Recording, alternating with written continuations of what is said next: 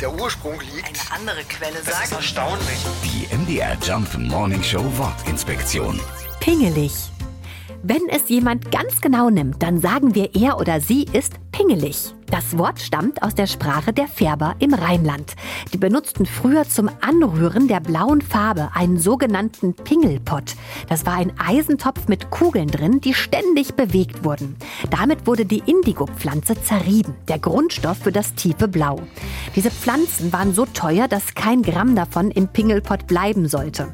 Also schlugen die Färber regelmäßig von außen an den Topf, damit sich auch der kleinste Rest ablöste. Dieses Klopfen wurde Pingeln genannt. Im Rheinland sagt man übrigens heute noch Pingelpott zu jemandem, der gerne nörgelt und pedantisch ist. Hierzulande sind diese Typen auch als Korinthenkacker bekannt. Die MDR Jump Morning Show Wortinspektion. Jeden Morgen um 6.20 Uhr und 8.20 Uhr und jederzeit in der ARD Audiothek.